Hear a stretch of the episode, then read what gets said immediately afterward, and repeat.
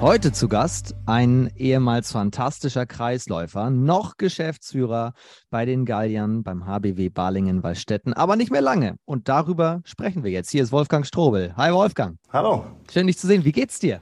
Gut, danke. Ich kann äh, aktuell nicht klagen.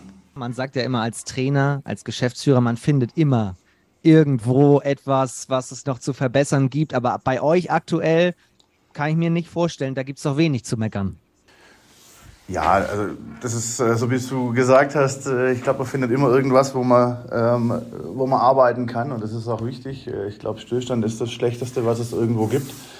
Ähm, aber wir sind natürlich momentan schon sehr zufrieden, äh, wie, wie die bisherige Saison gelaufen ist. Das ist ja immer, war auch vor der Saison das große Problem, dass man einfach nicht weiß, wenn man äh, von oben runterkommt, habe ich immer gesagt, das Schwierigste wird sein, die Liga wieder anzunehmen. Wir haben das 2017 gemerkt, dass wir da ähm, ja, das nicht richtig geschafft haben, sei es als Verein, sei es aber auch von der Mannschaft, ähm, vom gesamten Umfeld, das nicht gepackt haben äh, und dann einfach zunächst mal angekommen sind und gemerkt haben, ähm, es ist nicht so, wie wir es uns äh, vorgestellt haben. Und da waren wir dieses Jahr deutlich besser vorbereitet, natürlich, wenn wir es auch einfach anders kennt oder schon kennengelernt hatten ähm, und wir dadurch ja an der einen oder anderen Stelle auch, auch drehen konnten.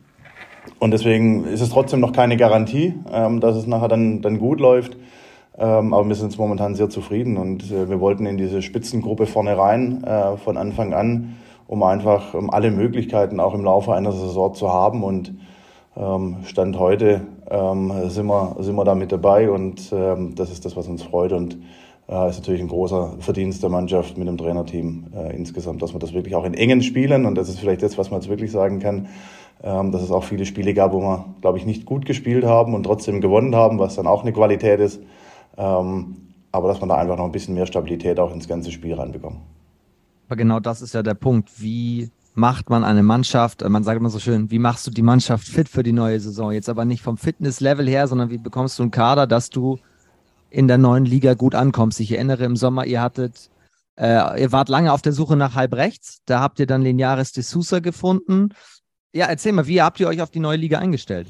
Ich glaube, das beginnt relativ früh und das beginnt eigentlich in der Kaderplanung äh, für die neue Saison eben halt nicht, äh, wenn man irgendwann mal merkt, dass es ähm, Richtung Abstieg äh, geht oder auch wirklich ein, ein, Szenario ist, mit dem wir uns ja ständig beschäftigen beim HBW, äh, dass wir zwischen äh, diesen beiden Ligen irgendwo, irgendwo sind oder immer am, am, am Grenzpunkt dran.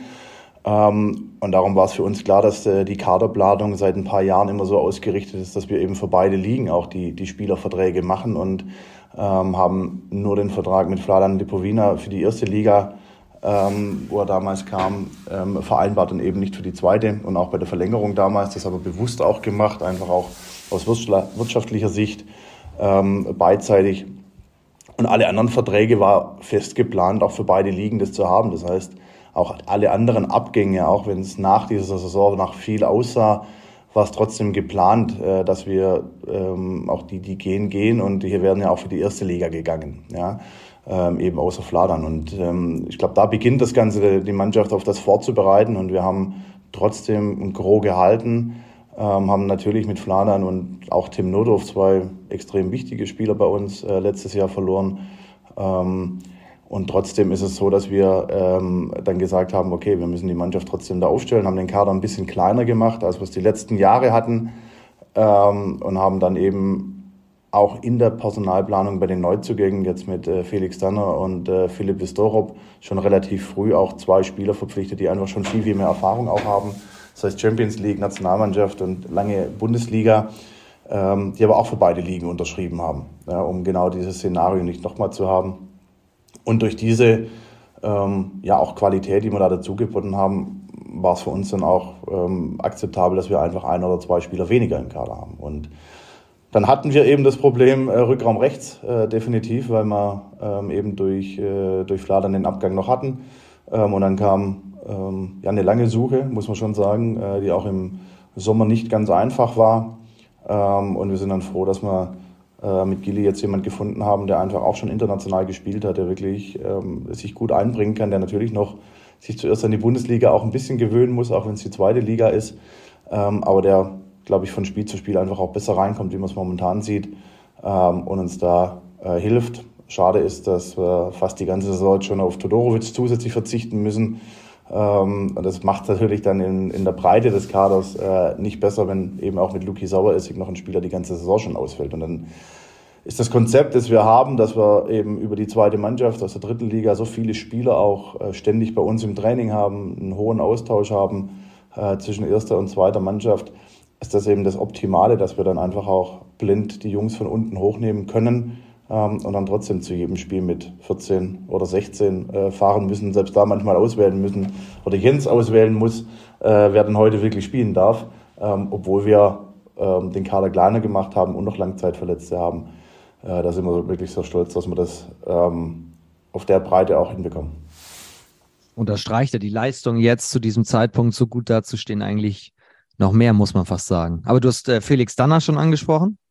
Hab nochmal nachgeguckt, der, weil er mir sowieso gut gefällt, aber Platz 3 HPI äh, mit 76 den drittbesten Wert bis zu diesem, bis zu diesem Zeitpunkt. Also der hat richtig gut reingefunden. Was hätte der Kreisläufer Wolfgang Strobel an Felix Danner geschätzt? ja, also ich, ich glaube, alleine das Auftreten von, Fel äh, von, von Felix ist einfach schon mal, schon mal viel wert. Ja, er ist ähm, in der Mannschaft der deutlich älteste Spieler mit der meisten Erfahrung und er führt einfach die Mannschaft auch drumherum, äh, nicht nur auf dem Feld, sondern auch drumherum wirklich, wirklich sehr gut. Ähm, das ist ein absoluter Gewinn und er gibt der Mannschaft auch einfach auf dem Feld in den entscheidenden Phasen äh, nochmal eine gewisse Ruhe. Und das ist äh, für uns, ähm, war das vielleicht auch die letzten Jahre immer mal wieder ein Problem, dass wir das dann in der Situation nicht hatten. Ähm, und er hält den Laden hinten sehr, sehr gut zusammen. Ähm, und äh, ich glaube, das ist wirklich das, was, was der Mannschaft und auch ja, den Halt den, den anderen gibt, was uns momentan äh, so eine gewisse Stabilität vielleicht auch vermittelt. Vor der Saison war klar vom Papier her Balingen eine der starken Mannschaften, aber man muss es natürlich auch erstmal auf die Platte bringen. Jetzt tut ihr das bis zu diesem Zeitpunkt sehr erfolgreich. Was ist denn jetzt die größte sportliche Gefahr aus deiner Sicht? Ich muss dir ein bisschen widersprechen. Ich glaube, in, äh, in der Liga war das gar nicht so klar, dass wir tatsächlich ähm, äh, so stark sind, wie man es jetzt vielleicht, wie es den Anschein momentan macht. Ähm, es war schon so, dass ein bisschen äh, differenziert über uns gesprochen wurde, gerade wegen den ganzen Abgängen und dem großen Umbruch, den wir einfach schon auch hatten und einfach nicht klar war, wie wir auch in die Liga hinein, ähm, hineinkommen werden. Deswegen ähm, war das schon ein Thema, äh, wo wir für uns ähm, uns, glaube ich, selbst viel, viel besser auch einschätzen konnten, wo wir gesagt haben, nee, wir sind, wir müssen nicht wahnsinnig äh, vorne sofort dabei sein oder da auch im, ähm, aber natürlich wollen wir das. Und äh, deswegen hatten wir auch diesen letzten Druck nicht, äh, in, in, diese, in diese Situation dann wirklich auch reinzukommen. Ähm, und das ist natürlich dann so gelaufen, das habe ich ja vorher schon gesagt, und äh, das ist natürlich äh, schön. Sag mal, wie schnelllebig der Sport ist, das wissen wir alle. Ähm, deswegen lieben wir ihn ja auch. Ähm, auf der einen Seite, manchmal hassen wir ihn auch dafür, auf der, an der gleichen Seite. Ähm, und das ist ähm, einfach so, dass wir uns auf das konzentrieren müssen, was wir gut können, äh, brauchen die Stabilität ähm, in, in jedem einzelnen Spiel und wissen aber auch, wie verrückt diese Liga ja ist, ähm, was da manchmal am Wochenende für Ergebnisse dann doch irgendwie wieder zustande kommen, ähm, ist es, glaube ich, die, die größte Aufgabe. Ich würde es nicht als Gefahr sehen, sondern die größte Aufgabe einfach von Woche zu Woche ähm, jedes Spiel so anzunehmen und, und dann auch in die Spiele so reinzugehen und vor allem sich dann auch mal von Rückschlägen, die mit Sicherheit kommen werden, auch in den nächsten Wochen, äh, mit von Niederlagen oder auch hoffentlich nicht, aber Verletzungen gehören ja genauso dazu, ähm, dass wir uns da nicht aus dem Tritt bringen lassen, sondern dass wir dann uns auf die Stärken berufen, die wir, die wir einfach haben ähm, und dann nicht gleich nervös werden, wenn wir vielleicht ein Spiel oder vielleicht auch mal zwei Spiele in Folge verloren haben. Wenn ich dich nach der bislang größten Überraschung der Liga frage, was würdest du antworten? Ja, ich muss schon sagen, dass Dessau ähm, schon eine sehr, sehr gute Runde ähm, bisher spielt. Das ist ähm, schon, schon beeindruckend auch, ähm, dass es über die ähm, jetzt über, eine, über ein Viertel der Saison wirklich auf dem Niveau ähm, gespielt haben. Ähm, ich finde auch, dass das Spiel, wo wir in Dessau hatten, qualitativ wirklich ein hochwertiges Spiel war. Ähm, und ich finde das schon ist wirklich positiv. Man sieht aber auch, welche gute Arbeit dort eben ähm, geleistet wird. Ähm, und Uwe ist einfach ein erfahrener Trainer, der da, ähm, glaube wirklich mit seiner Ruhe und dann auch mit der ähm, ja, mit den Ideen, ein Handballspiel zu bestreiten, eine Mannschaft zu führen, äh, es einfach auch erfolgreich hatten. Das hat sich letzte Runde ja schon angedeutet, dass sie eine sehr gute Rückrunde gespielt haben. Ähm, und es zeichnet sich jetzt wieder ab. Also ich finde das schon eine große, große Überraschung und wirklich auch sehr, sehr positiv. Und wenn wir dieses Gespräch vor der Saison geführt hätten und ich dich frage, so, wer sind vom Papier die Favoriten? Ich habe jetzt rausgehört, Barling hättest du nicht genannt. Wen hättest du stattdessen mit aufgezählt? Ich habe ich hab vor der Runde schon gesagt, dass ich glaube, dass es ein, ein, einen großen Pool an Mannschaften gibt, die vorne spielen. Ich habe das so auf sechs bis acht Mannschaften irgendwo ähm, eingeschätzt und hab, für mich war klar, dass äh, Mannschaften wie Nordhorn, Friesenheim, ähm, Eisenach. Ähm, also so die, die Standardkandidaten, die immer irgendwo äh, mit vorne dabei sind, äh, Bietigheim im weiteren Feld, äh, eben dann auch deshalb aufgrund der guten Rückrunde ähm, schon irgendwo mit in diesem Achterfeld irgendwo sind. Ähm, und dann war klar, dass es jetzt anfängt, sich nochmal so nach ja, Richtung Weihnachten hin quasi aus den acht eben dann nachher sechs, fünf, vielleicht auch nur vier Mannschaften zu machen, die wirklich vorne dabei sind. Ja. Dass wir in dem Pool der acht dabei sind, war mir klar. Und für mich war aber das Ziel, dass wir in den vier oder fünf nachher auch dabei sein wollen. Das wäre so mein, mein Ding gewesen. Deswegen glaube ich, ähm, wenn man jetzt die Tabelle auch sieht, ist das schon so das, das Feld auch mit den Mannschaften, die wir jetzt genannt haben. Gibt natürlich schon die eine oder andere Überraschung, dann auch eher negativ. Ich hätte Dresden zum Beispiel deutlich weiter vorne ähm, noch erwartet. Ähm, aber das ist ja wie, wie im Sport, ähm, halt wie ich es vorher schon mal gesagt habe, äh, gehört es einfach dazu. Und es ist eben einfach sehr, sehr schnelllebig. Und das heißt ja aber vor allem für Menschen wie dich, die in anderer Position in der Liga aktiv sind, dass das die ganze Aufgabe ein bisschen erschwert und ihr im besten Fall als Geschäftsführer, wenn es richtig gut läuft, für zwei Ligen planen könnt, Richtung, Richtung oben. Was natürlich noch mehr Arbeit bedeutet. Wir haben eingangs schon gehört, da sprechen wir gleich drüber. Es ist deine letzte Saison als Geschäftsführer in Balingen, aber du wirst natürlich Balingen noch auf die oder bis zur Sommerpause quasi auf die neue Saison vorbereiten müssen, oder? Ja, also definitiv. Ähm, ich kann nicht sagen, ob das mehr oder weniger Arbeit ist, ähm, für zwei Ligen Kaderplanung zu machen, ähm, weil ich es nicht anders kenne. Ich habe noch nie nur für eine Liga geplant. Deswegen, seitdem ich das jetzt mache, die letzten acht Jahre waren es immer zwei Ligen. Ähm, und für mich ist es einfach vollkommen normal. Und ähm, im Endeffekt bin ich mir auch nicht sicher, ob es wirklich mehr Arbeit ist, weil ich einfach in den Gesprächen, egal ob mit den eigenen Spielern oder auch mit den Spielern, die kommen, ganz klar äh, zum Ausdruck bringe, dass wir halt einen Vertrag für zwei Ligen machen ähm, oder für beide Ligen machen. Ähm, und dadurch ähm, sagt der Spieler entweder Ja oder Nein. Und wenn er ähm, Ja sagt, dann ist er im Rennen. Wenn er Nein sagt, dann mache ich es halt eben nicht. Dann können wir es eben nicht tun und ich suche halt wieder weiter. Ähm, natürlich ist es so, dass du mit Planungssicherheit vielleicht einfach den einen oder anderen Spieler mehr oder früher angeboten bekommen würdest. Das bin ich mir schon sicher. Äh, das könnte das Ganze natürlich insgesamt schon, äh, schon erleichtern. Aber äh, wie gesagt, für mich ist es vollkommen normal und genauso auch diese Runde oder auch die Vorbereitung auf die nächste Saison, die wird äh, natürlich komplett äh, so laufen wie, wie die letzten Jahre eben auch. Äh, da gibt es für mich keinen kein Grund, äh, da weniger zu tun oder ähm, die Saison nicht so vorzubereiten. Das ist vollkommen in meiner Hand. Ähm, wir werden gucken, wie schnell jetzt dann auch eine Nachfolge äh, gefunden wird, wo man natürlich dann auch Aufgaben äh, früher schon in die Einarbeitung reingehen kann. Ähm, aber die Verantwortung bleibt bei mir. Ich habe neulich die Handballwoche aufgeschlagen und habe eine Stellenanzeige gesehen für Geschäftsführer in Waling. Da habe ich mich gefragt, wenn ich mich da jetzt drauf bewerben würde, A, was muss ich eigentlich mitbringen? Also was erwartet ihr von mir? Aber B, was erwartet eigentlich mich? Was muss man mitbringen? Also ich glaube, man braucht eine hohe Sportaffinität. Das ist schon mal, äh, schon mal ganz gut, um, um in, diesen, in dieses Feld der, der Geschäftsführer oder auch in, in die Verantwortung äh, in so einem Club reinzukommen. Also was muss man mitbringen? Ich, es ist absolut wichtig, diese Affinität zu haben. Man braucht natürlich den, den wirtschaftlichen Background äh, mit allem, was, was dranhängt. Ähm, das muss gar nicht sportartspezifisch äh, Handball sein. Wir haben das deswegen auch komplett offen ausgeschrieben, weil wir eben auch ähm, in der Überlegung sind, die Geschäftsleitung ein bisschen aufzuteilen, was bisher ja zu 100 Prozent ähm, in meiner Verantwortung war und auch alle Bereiche in meiner Verantwortung. Aber es einfach so ist, dass man dieses große Feld einfach ein bisschen mehr spezialisieren muss, in meinen Augen auch und in unseren Augen. Und deswegen muss es nicht diese Handballaffinität sein. Natürlich ist es, wenn man sie hat, ähm, kann man einfach andere Aufgabengebiete ähm, abdecken. Ja? Äh, weil wir hatten bisher zum Beispiel keinen sportlichen Leiter und es ist einfach eine Überlegung, auch den dann äh, zu installieren und dann äh, kann der sportliche Teil ja auch in, in dessen Aufgabengebiet nachher fallen oder zumindest in die Aufgabentrennung. Ähm, Und was muss man wollen? Also man, was muss man mitbringen? Man muss äh, Menschen mögen, man muss auf Menschen zugehen können und das ist bei uns hier unheimlich wichtig, weil wir ein wahnsinnig familiärer Club sind, ähm, wo einfach viele ehrenamtliche Helfer, wir haben am Spieltag um die 160 ehrenamtliche Helfer, die, äh, die den Spielbetrieb stemmen ähm, für uns, mit uns. Ähm, wir haben knapp 200 Partner, äh, die einfach im baden-württembergischen, schwäbischen ähm, zu Hause sind und äh, man einfach diese Nähe und auch diesen Kontakt will und auch, auch möchte.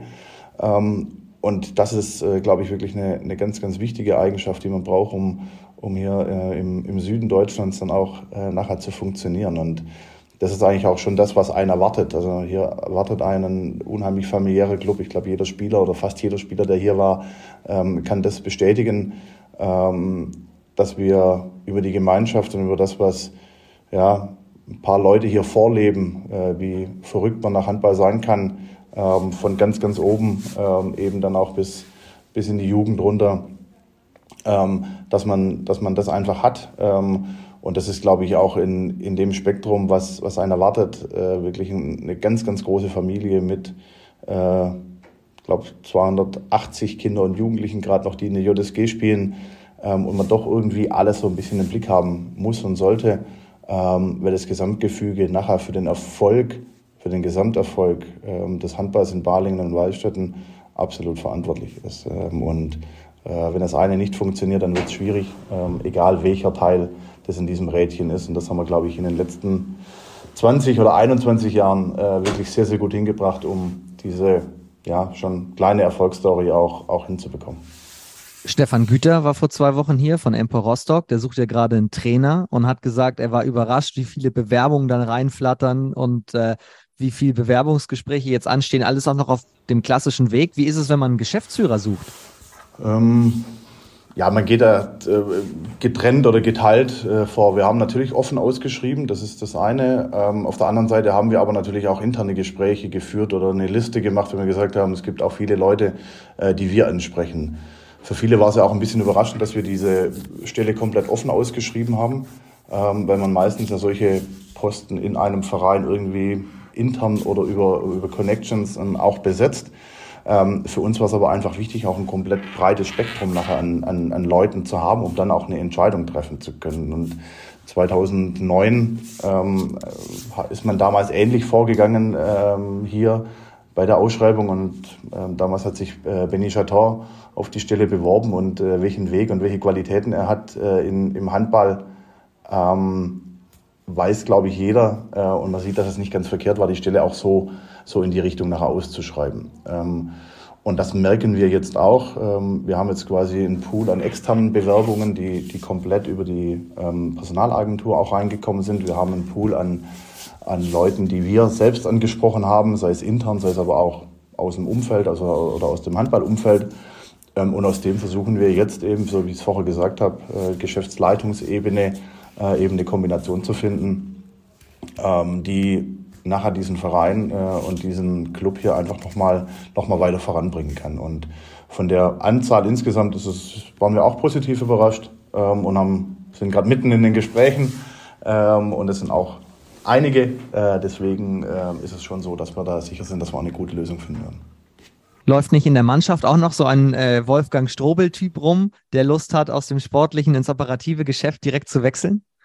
Also natürlich, das sind, das sind genau die Sachen, die wir ja auch, ähm, sei es in, aus der aktuellen Mannschaft, sei es aber auch auf die, auf die zukünftigen oder aus der, aus der äh, Vergangenheit heraus ähm, Leute für uns ähm, angeschaut haben, die hier gespielt haben, die einfach auch einen Bezug hier, hierzu haben. Ähm, und ähm, ich könnte mir vorstellen, wenn du meinst, äh, und es macht mit Sicherheit Sinn, dass wir auch in solche Richtungen äh, uns äh, Gedanken machen. Ähm, einfach die, genau die Leute, und ich habe es vorher gesagt, es ist so ein familiärer Club, der, den wir hier haben. und es fällt manchmal schon einfacher, wenn du von hier bist, ähm, das dann auch so ähm, nachher zu leben, wie wenn du wirklich extern irgendwie reinkommst. Das ist äh, definitiv so. Nichtsdestotrotz, ähm, glaube ich, sind wir insgesamt äh, sehr zufrieden und werden die nächsten zwei, drei Wochen hoffentlich ähm, schon mal nochmal tiefgründig äh, Gespräche führen und dann hoffentlich auch eine Entscheidung treffen können. Kriegst dich einfach immer noch weiter an in diesem Gespräch. Mal gucken, was noch so rauskommt. Aber ähm, das ist ja schon mal ein spannendes Zeitfenster. Aber worauf ich natürlich eigentlich hin überleiten wollte, war dein Wechsel damals von der Platte direkt an den Schreibtisch weil ich habe mir gestern noch ein, zwei Videos aus der Zeit damals angeschaut und du hast immer betont, es war vor allem keine Ad-Hoc-Entscheidung, wie jetzt hast du es ähnlich beschrieben gerade, deine jetzige Entscheidung, sondern es war ein, ein Prozess. Wann kam damals bei dir die Idee auf, mit der du dich irgendwann wohlgefühlt hast, zu sagen, ich kann mir das echt vorstellen, hier ins Büro zu gehen? Also man darf, glaube ich, in meinem Lebenslauf ähm, betrachtet man natürlich immer relativ schnell die Handball, Handballschiene und die, die Handballlaufbahn. Ähm, ich habe nach meiner Ausbildung zum Bankkaufmann ähm, danach meine Fachhochschulreife nachgemacht, habe dann BWL studiert neben dem Profisport ähm, hier an der Hochschule, was ja schon viele tun und habe dann einfach gemerkt, dass ich ähm, aber auch kein Profi bin. ähm, selbst wo ich Studium fertig hatte, habe dann hier in ähm, zwei Unternehmen immer wieder gearbeitet, auch äh, neben, also was das zeitliche Umfang halt einfach anging. Ähm, und habe da schon gemerkt, dass natürlich dieses Thema Betriebswirtschaft und Finanzen und alles ein, ein, sehr, sehr schönes Thema ist, ein sehr wichtiges Thema ist, der Sport und die Affinität dazu. Aber natürlich im Endeffekt, das ist, was für mich ähm, vielleicht auch die optimale Kombi aus ähm, Sport und ähm, Wirtschaft dann ähm, auch ausmachen kann. Und ich habe mich in der Zeit als äh, Spieler und Kapitän schon, ja, weil wir einfach ein Amateurverein auch waren. Wir sind ja quasi viel zu schnell in die erste Liga aufgestiegen, hatten damals dann so ganz, ganz schnell eine Geschäftsstelle gegründet. Ähm, hatten 2006, ne? 2006, genau. Das gab es ja alles zu dem Zeitpunkt nicht. Ähm, und ähm, da hatte ich in, in, meiner Funktion als Spieler schon relativ viel Einblick und auch ähm, ja, Gespräche, was auch die Struktur um die Mannschaft herum und des Vereins auch angeht. Also egal ob das im medizinischen Bereich äh, ein Aufbau war, was die ganzen Organisationsthemen an, um die Mannschaft anging, da lief schon als Spieler brutal viel über mich. Und ähm, natürlich war das dann ein Thema, wo ich äh, für mich einfach gesehen habe, das macht mir Spaß, das könnte ich mir auch zukünftig vorstellen. Ähm, ich habe vorher Benny Chateau angesprochen, mit dem ich ähm, äh, gut befreundet bin ähm, seit der Zeit, äh, wo er hier ist und wir auch immer einen sehr, sehr engen und offenen Austausch hatten. Ähm, und wir dadurch, ähm, ähm, ich natürlich schon noch mal einen Ticken mehr Einblicke auch in das Ganze bekommen habe. Und die erste, so die ersten Ideen gab es eigentlich tatsächlich schon in der Zeit, wo Benny hier war, wo ich gesagt habe, naja, das äh, könnte ich mir zukünftig vielleicht schon auch mal vorstellen äh, für den HBW äh, in dem Bereich dann auch, auch zu arbeiten. Ähm, ohne jetzt da gleich äh, komplett auf die Geschäftsführerebene zu gehen. Und ähm, es gab dann irgendwann mal ein Gespräch zwischen Arne Stump, äh, also unserem Präsidenten, ähm, und mir. Das war so zwei Jahre, glaube ich, oder drei Jahre bevor ich Geschäftsführer dann auch geworden bin. Da war ich gerade mal 28, wo er mich gefragt hat, wie es mit meinem Studium aussieht und äh, was ich so danach vorhab. Ähm, und das war dann auch der Punkt, wo ich für mich äh, gesehen habe, okay, der Verein sieht das schon auch, was ich so drumherum alles mache. Ähm, habe ich gesagt, wenn ich soweit bin, dass ich nicht mehr spielen will, dann gebe ich ihm Bescheid. Ähm, und das habe ich dann getan, beziehungsweise ich habe für mich dann die Entscheidung getroffen, ähm, ein Jahr komplett im Voraus. Also ich weiß noch, bevor ich zum ersten Mal in die Vorbereitungssaison gegangen bin, also in die letzte, meine letzte Saison, Saisonvorbereitung ähm, wusste nur ich und meine Frau, dass ich aufhöre ähm, oder dass es meine letzte Runde ist. Ähm, es war ein schönes Gefühl nach der letzten Runde, die uns Markus Gaugisch damals äh, im Stadion hat rennen lassen, ähm, zu wissen, dass es meine letzte Stadionrunde war. Und äh, ich habe dann dort im September, Oktober habe ich dann die, den Verein informiert, dass ich nach dieser Saison aufhören werde. Und wenn sie Interesse daran haben, dass ich äh, hier etwas mache oder übernehmen soll, ähm, dass ich dann gesprächsbereit bin. Und dass, wenn sie relativ schnell auf mich zukommen, ähm, weil dann auch klar war, dass Bernd Kara, der ja ähm, die Geschäftsführung hier ehrenamtlich oder nebenher, neben seinem Unternehmen gemacht hat, dass das auch irgendwann endlich war bei ihm, weil er ähm, sich auch wieder auf sein Unternehmen konzentrieren wollte, ähm, hat, war das dann die optimale Kombination irgendwann und äh, so hat sich das dann ergeben. Das heißt aber, die Entscheidung, ich höre am Ende der Saison mit Handball auf der Platte auf, die, die war unabhängig davon. Die war unabhängig, ja. Also es war meine oder unsere Entscheidung ähm, von mir und meiner Frau, meiner Familie, äh, die zu treffen, dass ich nach der Saison aufhöre, weil ich ähm, zu dem Zeitpunkt schon, äh, ich war 31, was ja auch jetzt noch nicht das höchste Alter ist, um aufzuhören. Ähm, ich habe es aber immer wieder gesagt, ich bin hierher gekommen mit 17 äh, und habe ab meinem ersten Spiel äh, eine tragende Rolle in der Regionalliga gehabt, nachher dann später in der zweiten Liga. Das heißt, ich habe mit 17 schon gefühlt meistens 60 Minuten auch gespielt. Ähm, das gibt es ja heute in dem Alter eigentlich fast nicht mehr, dass die jungen Spieler so viel auch und die Verantwortung tragen. Das heißt, ich habe von den Spielminuten her und aufgrund dessen, dass ich auf ganz wenig verletzt war, so viel Zeit auf der Platte verbracht, äh, dass es wahrscheinlich ähm, länger ist wie der ein oder andere, der bis 36 gespielt hat. Und ich auch nicht, für mich auch klar war, ich möchte mit 38 auch noch laufen können. und deswegen war dann die Entscheidung damals so. Und ich hatte gesehen, weil ich schon gemerkt habe, dass das Interesse vom Verein ja auch da ist, dass ich, ähm, glaube ich, neben dem Feld inzwischen dann irgendwann mehr helfen kann wie auf dem Feld. Und der letzte Grund ähm, ist der, dass ich immer entscheiden wollte, dass ich selber Handball aufhöre. Ich wollte niemals, dass eine Verletzung ähm, oder dass ähm, die Vereinsführung entscheidet, dass ich aufhöre, sondern diese Entscheidung wollte ich immer bei mir haben. Und ähm, ob das zwei Jahre später auch noch meine Entscheidung gewesen wäre, äh, hätte ich nicht gewusst. Ähm, und deswegen äh, habe ich die damals so getroffen. Und ich glaube, das ist auch wichtig, wenn man so Entscheidungen selber treffen kann, weil ich nie Wehmut hatte, auch wenn ich alle Spiele gesehen habe äh, vom HBW, ähm, dass ich äh, neben der Platte stehe dann im Nachgang und nicht mehr auf der Platte. Auch das muss man sich nochmal auf der Zunge zergehen lassen. 2001 bist du nach, nach Wallstätten gekommen also auch deswegen, das ist ja eine so unfassbar lange Zeit, vor allem wenn wir sagen, wie schnelllebig der Handball ist. Auch deswegen wird es einfach nächstes Jahr dann tatsächlich eine Zäsur erstmal in der Vereinschronik, wenn dann Wolfgang Strobel weg ist. Hast du jemals in all diesen Jahren ein Spiel vom HBW verpasst? In irgendeiner Form? Wenn du sagst, du hast versucht, jedes Spiel zu sehen?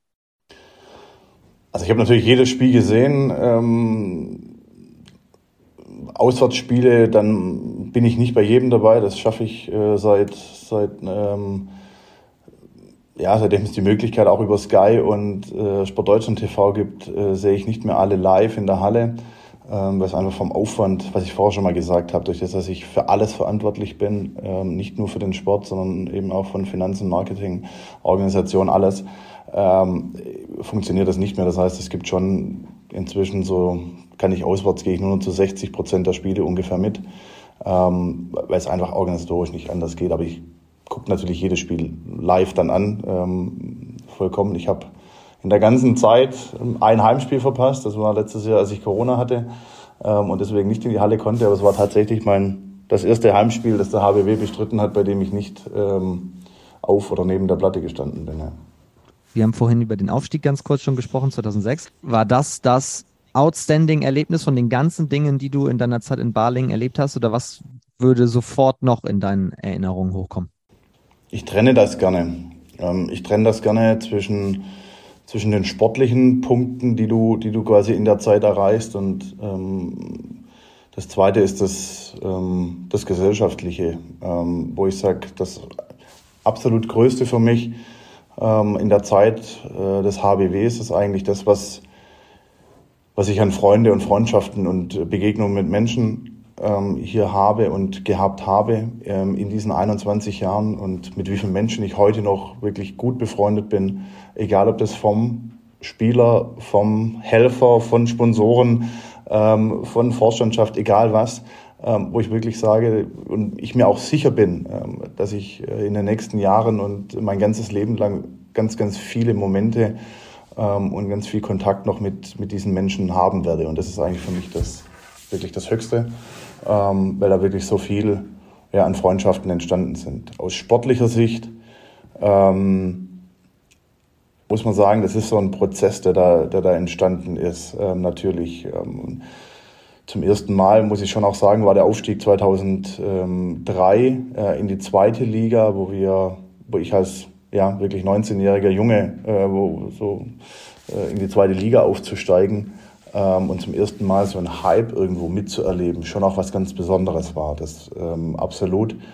Ähm, und natürlich hat man als Kind und Jugendlicher immer, der jede Auswahlmannschaft irgendwie durchlaufen ist, natürlich sieht man immer die erste Liga und ähm, hat es irgendwo im Blick. Trotzdem ist es ähm, als Ziel, ähm, trotzdem war das immer so ein brutal weiter Weg und da war natürlich dann dieses Erlebnis ähm, in Aue damals 2006, diesen Aufstieg zu feiern mit einer Mannschaft, die ja so viel verbindet, auch heute noch, ähm, schon was Einzigartiges. Ähm, auch gepaart mit dem Fest, was dann nachher in Balingen auf dem Marktplatz los war, ähm, ist es schon ein, wirklich ein ganz, ganz, ganz, ganz großer Punkt äh, in meinem Leben, der, an den ich wirklich unheimlich gerne zurückdenke, ähm, aus sportlicher Sicht.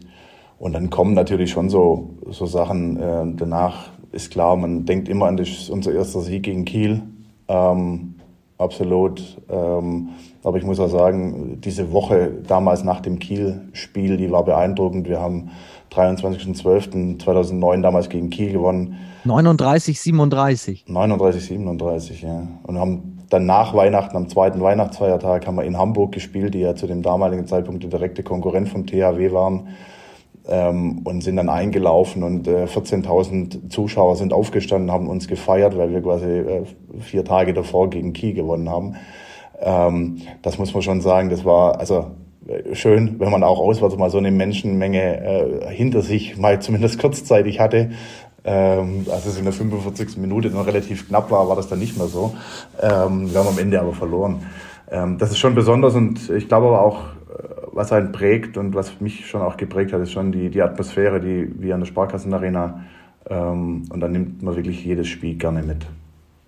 Dr. Rolf Brack, damals der Trainer von euch, hat gesagt, das war der überraschendste Erfolg meiner Karriere. Der Sieg ja. gegen Kiel, oder? Ja. Der überraschendste Erfolg. Hat er zum damaligen Zeitpunkt gesagt. Also ich weiß nicht, ob in den Jahren danach noch was Überraschendes dazu kam. Aber wenn wir schon bei ihm sind, ich habe hier mal vier Personalien aufgeschrieben. Vielleicht kannst du zu denen kurz was sagen, weil du sagst, du hast so viele Menschen natürlich in all den Jahren kennengelernt. Äh, also zu den vieren würde ich gerne mal was hören. Und als erstes natürlich Rolf Brack, weil der so lange dein Trainer war. Ja, ohne Rolf Brack ähm, würde es diesen Verein in dieser Form, wie er heute hier steht, nicht geben. Ähm, davon bin ich zu 100 Prozent überzeugt mit seiner, äh, mit seiner Leidenschaft, mit ähm, ja, seiner äh, auch Verrücktheit, tatsächlich hier als äh, gerade mal Aufsteiger, zweite Liga hierher zu kommen und auch das Ziel, erste Liga klar zu formulieren, äh, mit der Erfahrung, die er hatte. Ähm, bin ich ihm für so viel dankbar, ähm, auch wenn die Zeit, und das äh, weiß er auch, ähm, nicht immer einfach war. Wir haben neuneinhalb Jahre äh, zusammengearbeitet. Ähm, und, äh, aber ich glaube, wir schätzen uns und haben uns auch die ganze Zeit unheimlich geschätzt, weil, weil er wusste, was er an mir hat. Ich wusste, was ich an ihm habe. Ähm, und wie gesagt, er ist für ganz, ganz viel verantwortlich, was hier, äh, was hier entstanden ist, weil er es geschafft hat, immer eine Mannschaft ähm, zu formen und zu bauen.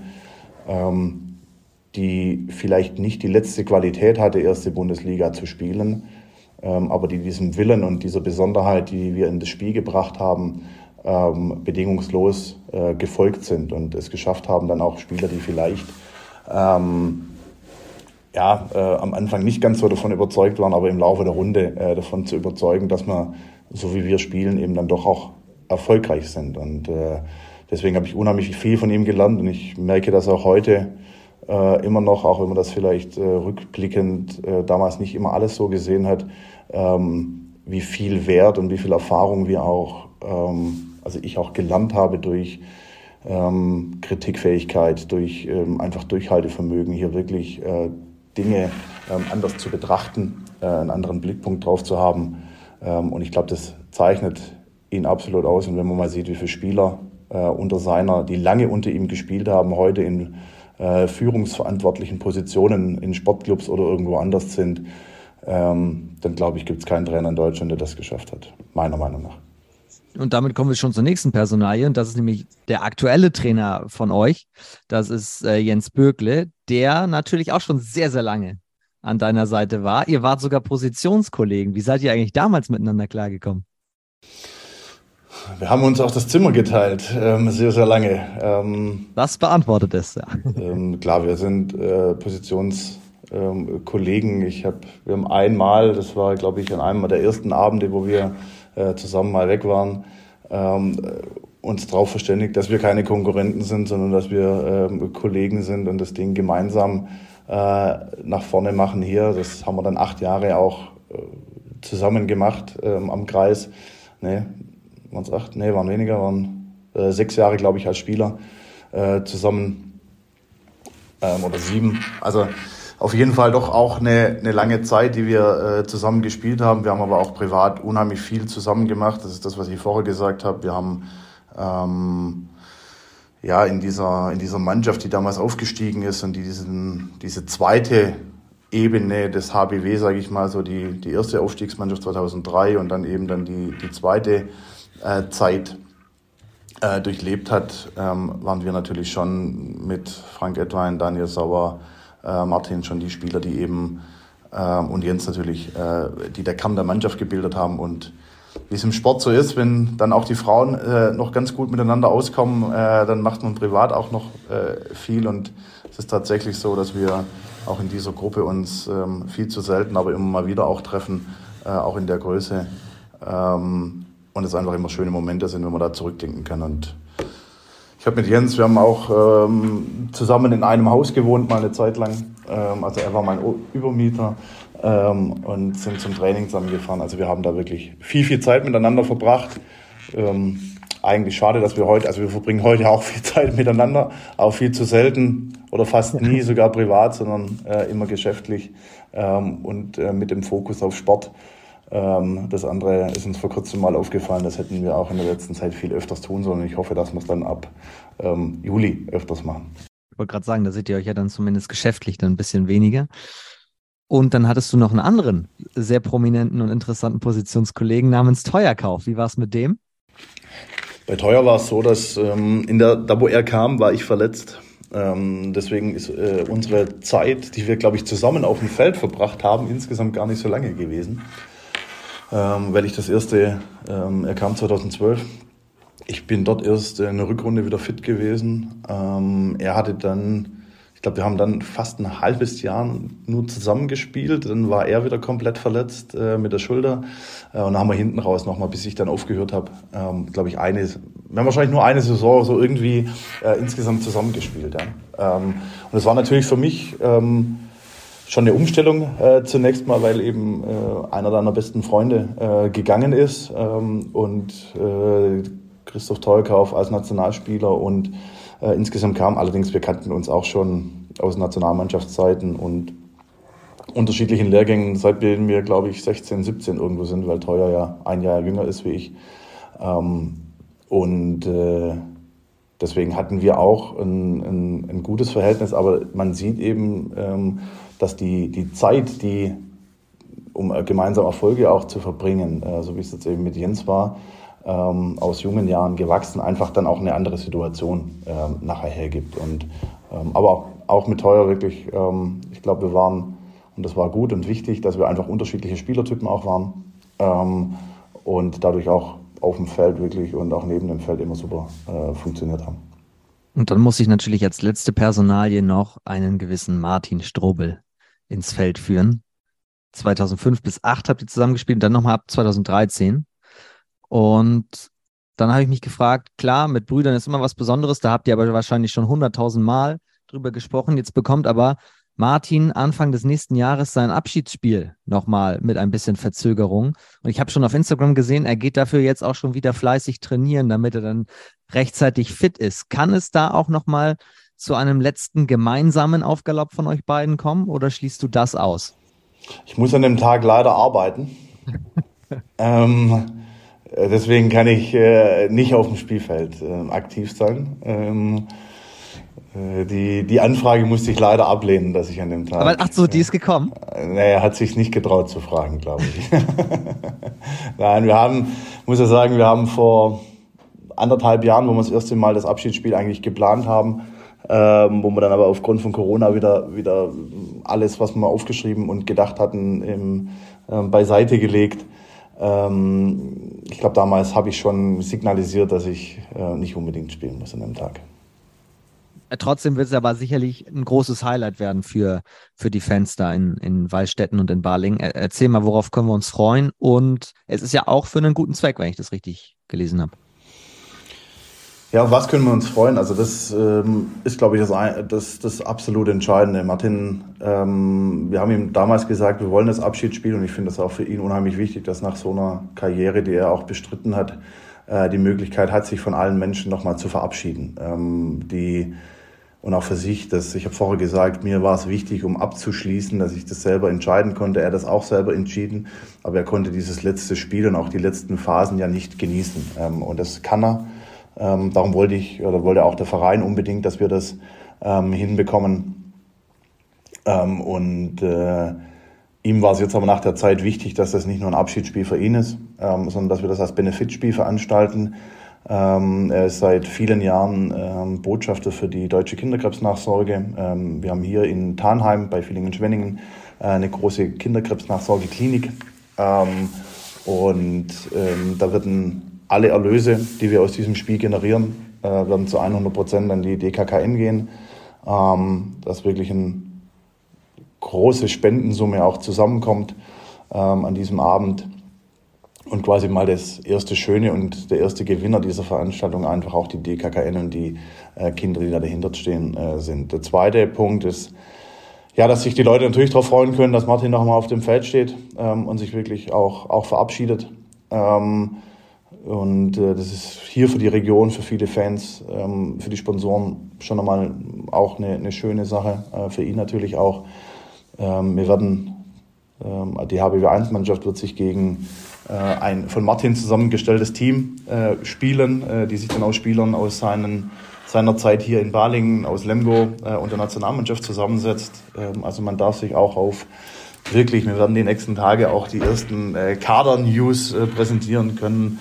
Also man darf sich wirklich auch auf viele ähm, bekannte Gesichter aus der Nationalmannschaft ähm, die viele Zeit, viel Zeit mit ihm. Äh, es gibt ja so ein paar ähm, Herren, die den gleichen Jahrgang äh, pflegen wie ihn, wie er, ähm, die alle da sein oder einige da sein werden. Und äh, das wird, glaube ich, wirklich ein, ein tolles Highlight. Wir werden noch ein bisschen Rahmenprogramm drumherum machen. Wird viele Gäste auch, auch geben, die aus der Handballwelt, ähm, mit denen Martin zusammengearbeitet hat, Trainer, Funktionäre, wo es einfach so ein ja, schöner, gelungener Abschluss sein soll. Also dann bekommt er da, seinen Abschied, dein Abschied wird noch ein bisschen, bisschen hindern sein. Und zwar im nächsten Sommer. Du wirst, wir haben es jetzt schon mehrfach angesprochen, im Sommer Balingen den Verein verlassen. Wie ist es zu dieser Entscheidung gekommen? Auch das war, wenn ich es richtig verstanden habe, ein Prozess. Genau, das war auch da. Also man, man sieht ja, dass ich äh, jemand bin, der sich, äh, glaube ich, jetzt auch aus dem Gespräch heraus ähm, nicht irgendwelche Dinge ad hoc entscheide. Und das, glaube ich, auch immer mit einem Plan verbunden ist, äh, mir einfach wichtig ist, dass ich die Themen abwäge. Ähm, egal, ob das vorher bei den Personalentscheidungen war, die ich äh, hier getroffen habe, oder auch die Sachen, die, die dahinter ähm, stecken. Und das ist ein Thema, das, das mir unheimlich wichtig ist. Ähm, und deswegen gab es im, ja, so zwischen Dezember, Januar, zwischen Weihnachten Neujahr letztes Jahr mal ein ein Abend, wo ich mit meiner Frau ähm, abends so zusammengesessen sind und gesagt haben, ähm, in 18 Monaten läuft mein Vertrag aus, was für viele wahrscheinlich eine ganz, ganz lange Zeit ist. Für mich war das dann irgendwie, boah, ähm, so schnell. Ähm, wie geht's mit uns weiter? Wie geht's mit mir weiter? Was habe ich äh, in der Zeit für den HBW erreicht? Äh, und auf welchem Niveau stehen wir? Das war so der, der Ton, äh, mit dem wir uns einfach insgesamt beschäftigt haben. Ähm, und für mich oder für uns war schon immer klar, dass ich beim HBW nicht in Rente gehen werde. Also das, ähm, ich wollte nicht ähm, irgendwann mit ja, diese Tätigkeit ein, ein, ein Leben lang machen, weil ich gesehen habe, wie es auch in der Wirtschaft ist und was es für Möglichkeiten auch gibt. Deswegen war das immer ein Thema. Hinzu kommt, dass ich auch noch äh, zwei Söhne habe, die beide auch Handball spielen, die vielleicht ja auch mal irgendwo Richtung ähm, Richtung HBW gehen könnten. Und es war immer schon klar, dass das äh, ein Thema ist, dass ich da irgendwann, irgendwann rausgehe. Ähm, für mich oder für uns. Und ähm, in der Abwägung dann war es wirklich so eine Sache, okay, was, auf welchem Niveau stehen wir gerade? Was ist die letzten acht, neun Jahre dann auch, auch passiert? Was haben wir, was haben wir erreicht? Ähm, und ich habe es ja in meiner Pressekonferenz auch gesagt, für mich war das Wichtigste äh, die Entwicklung von Menschen, von Strukturen, und ich glaube, da haben wir hier wirklich ganz, ganz viel hinbekommen, äh, haben den Verein von einem, ja, ich habe es vorher mal als Amateurverein bezeichnet, der einfach ganz viel in Ehrenamt und nebenher gemacht hat, zu einem Profisportclub entwickelt, ähm, der einfach mit professionellen Strukturen auch arbeiten kann. Dass es Potenzial immer nach oben gibt, ist, ist mir auch bewusst, aber ich glaube, für die Verhältnisse, in denen wir sind, äh, sind wir sehr, sehr professionell geworden. Ähm, Und dann war eben die, die Frage, was, was ist der nächste Schritt oder was sind die nächsten Schritte dann? Ähm, und in diesem Abwägungsprozess, äh, der wirklich von Januar dann auch bis so Juni, Ende Juni, Mitte Juli gegangen ist, war für mich klar, ich werde eine Entscheidung treffen, wenn wir in Urlaub fahren, ähm, um dann einfach auch das Ganze in Ruhe nochmal beleuchten zu können. Und ähm, habe für mich einfach viele Punkte da abgewogen, die eben die Ausrichtung auch angeht. Ähm, und da bin ich dann für mich und für uns zum Ergebnis gekommen, dass ich äh, den HBW verlassen werde, ähm, um die Chance und den Schritt in, in, in die Wirtschaft zu gehen. Äh, und auch aber da war es genauso. Ich habe zunächst die Entscheidung getroffen, den HBW zu verlassen äh, und auch den Sport zu verlassen äh, und mich erst dann darum bemüht, ähm, auch was anderes zu finden und darum auch der lange Zeitraum und auch die Ankündigung, ähm, damit wir einfach die Möglichkeit ähm, auch haben, also ich was habe, was zu finden äh, und auf der anderen Seite aber auch der Verein, dem ich zu so viel, so viel zu verdanken habe und äh, für den ich jeden Tag sehr, sehr gerne und mit viel Herzblut und Leidenschaft gearbeitet habe, das einfach zu tun. Und darum war es mir wichtig, den Gesellschaftern um Arne Stump und Hans-Werner Brenner, die für mich auch so die, die engsten Gesellschafter bei mir waren, weil sie eben als Präsident und ähm, als Steuerberater für den Finanzbereich äh, diese Entscheidung äh, dann mit den anderen Gesellschaftern ähm, sehr, sehr früh zu kommunizieren, ähm, damit wir dann auch ähm, ja, planen können, äh, die Nachfolge zu planen. Und das war, waren so die Beweggründe in, aus meiner Sicht.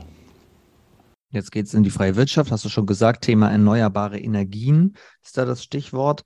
Wie hat sich der Mensch Wolfgang Strobel in den Lehr Jahren als Geschäftsführer weiterentwickelt? das ist eine, eine, eine, spannende Frage. Eben. Es ist natürlich immer einfacher, wenn das ähm, andere Menschen beurteilen. Ähm, für mich ist es ähm, schon so, dass du natürlich, in, wenn du als als Rookie irgendwo in, in das Geschäft kommst, auch wenn du viel gesehen hast ähm, als, als Spieler und ich ja auch ein Spieler war, der, der schon viel mitbekommen hat aus dem Umfeld, ähm, ist es trotzdem nochmal eine besondere Situation, dann wirklich in der Verantwortung vom ersten Tag anzustehen. Und da triffst du definitiv Entscheidungen und das ist, glaube ich, auch wichtig ähm, zu wissen, die einfach falsch sind ähm, und mit dem muss man lernen umzugehen. Ich habe vorher gesagt, dass ich da viel von Rolf Brack gelernt habe. Ähm, und das ist wirklich so, mit Fehlern umzugehen oder auch mit Kritik umzugehen in solchen Situationen. Und das Thema ist natürlich dann auch in, in, in der Zeit als Geschäftsführer unheimlich wichtig gewesen. Ähm, und man hat noch nicht den Blick des großen Ganzen, sondern man, man fokussiert sich auf das eine und das andere kommt dann, kommt dann so dazu. Und ich glaube, das ist wahrscheinlich die größte Entwicklung gewesen, ähm, dass ich einfach relativ schnell dann aber auch ähm, den Blick von oben drauf hatte. Also dieser als ja, zum Generalist sagt man ja auch dann gerne, einfach das Ganze von oben zu betrachten, auch aus einem anderen Blickwinkel, äh, um die Gegebenheiten ähm, auch voranzubringen. Ähm, ich glaube, dass das gefühlt für mich mit einer der größten Entwicklungsschritte ähm, auch war und ähm, gewisse ja, ähm, Verbissenheit, die doch immer, immer da ist äh, und als Geschäftsführer oder auch als Führungsverantwortlicher, was dieses Vorleben und auch ähm, die, die Thematik angeht, ähm, natürlich einfach als Sportler gewinnen zu wollen.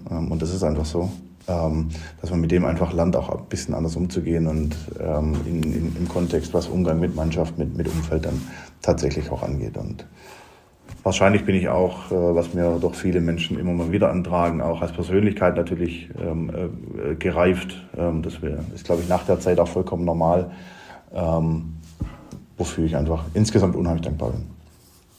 Du hast ja schon gesagt, dass du als Kapitän der Mannschaft damals schon immer die Fühler in alle Richtungen ausgestreckt hast und gut vernetzt warst und so. Das wird dir ja beim Start auch geholfen haben. Was ich halt sehr spannend fand beim, beim, bei der Vorbereitung, wie ist das, wenn du bis zum 30.06. in der Kabine sitzt und dann ab 1.07. theoretisch oder nach dem Urlaub hinterm Schreibtisch und dann kommen die Jungs, mit denen du gestern noch in der Kabine geflaxt hast, kommen zu dir dann quasi an den, an den Schreibtisch. War das überhaupt eine Umstellung oder ist es dir halt einfacher gefallen, weil du vorher schon so viel Verantwortung hattest?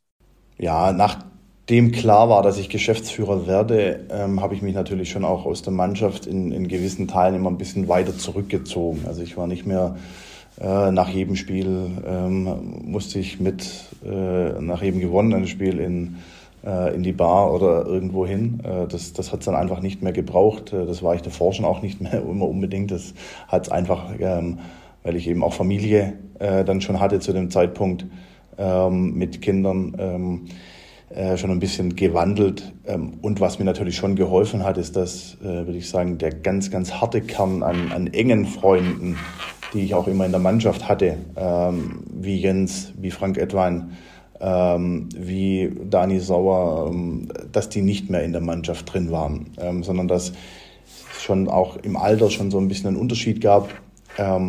Und dann war es natürlich Martin noch drin. Äh, mit ihm hatte ich vom ersten Tag an ein klares Commitment, dass es äh, eine Trennung zwischen Sport und ähm, äh, Privat gibt. Ähm, und das haben wir über äh, die ganzen Jahre, wo er dann auch gespielt hat, ohne Probleme hinbekommen. Äh, und genauso ist es ähm, auch mit den anderen Jungs gewesen, mit denen ich lange zusammengespielt habe, wo ich einfach gesagt habe, äh, oder eine klare, eine klare Absprache hatten, ähm, wo klar war, Jungs, ihr wisst, ähm, dass es jetzt eben anders ist. Und ich glaube, wichtig ist dann auch, dass man als Mensch sich dadurch nicht verändert, ähm, sondern einfach als Mensch auch gleich bleibt.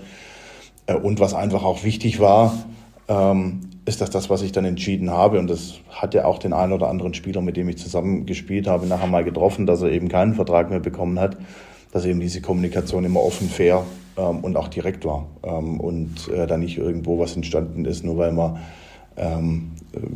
ja, sich vielleicht äh, nicht getraut hat, was zu sagen oder nachher dann auch die Entscheidungen nicht transparent genug ähm, waren, sondern ich glaube, das war, waren so meine beiden oder drei Grundsätze, die ich in der Zeit äh, für mich gefasst hatte äh, und die, wo ich dann auch in der Kommunikation absolut klar war. Und deswegen hatte ich auch zu keinem Zeitpunkt ähm, da ein Problem.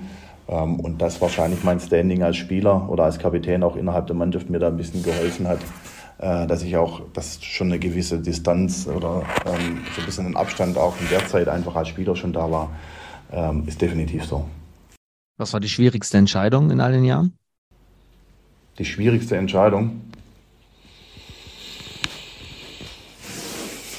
Ja, das ist natürlich immer schwierig, wenn man ähm, Spieler ähm, Jungs, die von hier sind, wenn man äh, so jemandem, den, den man vielleicht auch aus der Jugend, aus der C-Jugend, äh, D-Jugend gesehen hat, wie jemand aufgewachsen ist und dann nachher in die Mannschaft kam, äh, so jemandem nachher dann dann keinen Vertrag zu geben, das sind definitiv die schwierigsten Entscheidungen, egal ob das jetzt äh, damals bei Felix König war, aus Verletzungsgründen, dann, äh, wo wir einfach einen Cut irgendwann mal machen mussten ähm, oder aus meinen Augen machen mussten. Ähm, genauso aber natürlich auch ähm, Entscheidungen bei Yannick Hanu Hausmann oder, oder Gregor Thoman dann irgendwann. Das sind, also da gab es noch mehrere, aber das sind natürlich genau die, die, wo du sagst, Mensch, das ist das, was der HBW lebt und trotzdem siehst du, dass du sportlich jetzt ähm, vielleicht irgendwas anderes tun musst. Ähm, Im Nachgang war schon auch die Entscheidung, damals Markus Gaugisch äh, zu entlassen, für mich, ähm, es meine erste Trainerentlassung nach einem gut halben Jahr irgendwo war. Ähm, äh, das war schon, äh, die würde ich schon so zusammenzählen, diese Entscheidung. Noch ist ja ein bisschen, bisschen hin, bis du selber gehst. Warum verabschiedest du dich im Sommer auf der Aufstiegsfeier? ja, ich glaube, dass dieser Verein insgesamt verdient hat, einfach wieder aufzusteigen. Ob das dieses Jahr passiert, ähm, was momentan ja äh, zumindest mal die Tabellensituation angeht, äh, zum heutigen Stichtag äh, ganz vernünftig aussieht. Ähm, oder ob es dann eben auch im Nachgang, weil einfach vieles jetzt äh, vorbereitet ist und auch, auch äh, gute Grundlagen gelegt sind wieder, ähm, ist, das wird man dann sehen. Aber ich glaube, das äh, Entscheidende ist, dass dieser Verein es einfach verdient hat, ähm, wieder in die erste Liga zurückzukommen. Die zweite Liga hat sich sensationell entwickelt, das muss man einfach sagen. Ähm, und das merken wir auch im Umfeld, dass äh, so vor vielen Jahren war so der Abstieg in die zweite Liga. Oh je, ähm, wo kommt man hin? So nach dem Motto, äh, oder wäre es gewesen, wahrscheinlich vor zehn Jahren, ähm, wenn ich heute ähm, durch den VIP-Raum nach dem Spiel oder vor dem Spiel laufe, dann ist jeder auch unheimlich glücklich und äh, sagt, Mensch, das ist echt richtig guter Handball, äh, toller Handball. Man kann die Auswärtsspiele alle angucken. Also diese Professionalisierung, was die zweite Liga da die letzten Jahre genommen hat, ist schon, schon echt super. Nichtsdestotrotz als ähm, Sportler will man oben sein, will man äh, immer das Maximale erreichen und äh, deswegen wird es ähm, wer es die verdiente, äh, äh, oder sage ich einfach, wird es dieser Verein verdient haben, ähm, wieder zurückzukehren in die erste Liga. Drei Punkte habe ich hier noch auf meinem Notizzettel und der erste schließt genau daran an. Zukunft des Handballs heißt unsere wiederkehrende Rubrik. Was braucht die Sportart Handball? Stichwort Professionalisierung vielleicht auch, ja, um sich noch besser aufzustellen in der Hinsicht. Ich glaube, dass wir mit dem äh, neuen Fernsehvertrag äh, mit Dein auf jeden Fall ein, ein, ein, die größere Masse nochmal abholen ähm, im, im, in der Öffentlichkeit ähm, weil wir einfach die Möglichkeit haben, über, über Social Media und über die, die, die junge Zielgruppe ähm, doch irgendwo zu, zu generieren. Ähm, und der Handball braucht weiterhin die Bodenständigkeit ähm, und darf nicht abheben. Ich glaube, das ist extrem wichtig. Man muss bei seinen Werten bleiben. Das ist der Handball. Ähm, in vielen Bereichen, dass es eben auch anders ist als andere Sportarten. Und ich glaube, das unterscheidet uns. Ähm, und, und diese Kernwerte darf der Handball nicht verlieren, um um weiterhin erfolgreich zu sein. Nichtsdestotrotz muss man natürlich die, die Augen und Ohren aufmachen, um, um sich auch weiterzuentwickeln, um einfach Professionalität in vielen Bereichen, in, in mehr Bereiche reinzubekommen, um dadurch auch nochmal den einen oder anderen Sponsor, das ein oder andere Unternehmen mehr ähm, nachher zu gewinnen, äh, um dadurch dann auch mehr, mehr rauszuholen ähm, oder dann noch mehr rauszuholen, ähm, was die Entwicklungsschritte nachher angeht. Zweiter Punkt, Ohren zu Hause jetzt auf. Das haben wir eben nämlich nicht gesagt. 14. Januar ist der Tag vom Abschiedsspiel. Nächstes Jahr 19 Uhr Anpfiff dann. Und offensichtlich in den nächsten Tagen auf den Kanälen dann der Mannschaftskader. Ja, noch nicht ganz, aber zumindest die ersten. Äh die ersten prominenten Verpflichtungen. Ja. Letzte Frage, weil wir eingangs über diesen historischen Sieg 2009 gegen den THW gesprochen haben. Stimmt es, dass dieser Sieg mitverantwortlich ist dass der HBW Balingen-Wallstätten zu den Galliern wurde?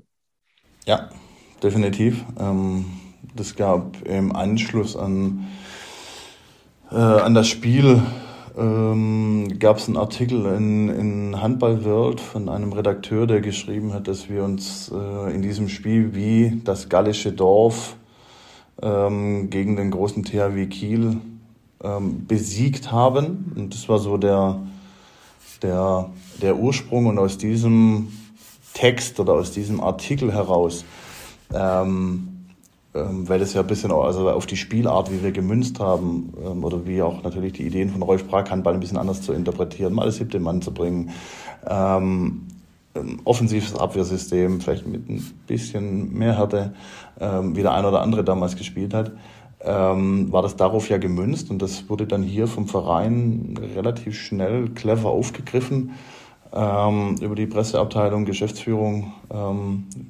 Ich weiß nicht, wer nachher dann wirklich den ersten Anstoß gemacht hat, ähm, aber es war auf jeden Fall so, dass eben dass unser Pressesprecher und die Geschäftsführung dann immer wieder in, in, in die Artikel zunächst mal eingebaut hatten und es irgendwann dann so weit war, dass man gesagt hat, okay, jetzt äh, wird das Ganze auch rechtlich geschützt. Ähm, ist er dann am Anfang zu den Galliern von den Alp geworden. Ähm, inzwischen haben wir es auf die Gallier insgesamt ähm, ausgebreitet, ähm, um eben auch nochmal ein größeres Einzugsgebiet zu haben. Aber der Ursprung ist tatsächlich aus diesem Spiel und aus diesem Artikel plus der konsequenten Art, wie wir es dann in den, glaube ich, zwei Jahre lang einfach so immer mal wieder kommuniziert haben, ähm, ist es dann tatsächlich dadurch entstanden. Dadurch entstehen dadurch Spitznamen, dass du jetzt irgendwie Stroblix genannt wurdest? Na, das hat. Das ist tatsächlich nie passiert, zum Glück nicht passiert. Ähm, äh, nee, gab es nicht. Wir, aber es ist tatsächlich so, dass wir ganz viel mit äh, Symbolbildern auch arbeiten, ähm, die, ähm, die aus Asterix und Obelix oder aus den Gallier-Geschichten irgendwo entstanden sind.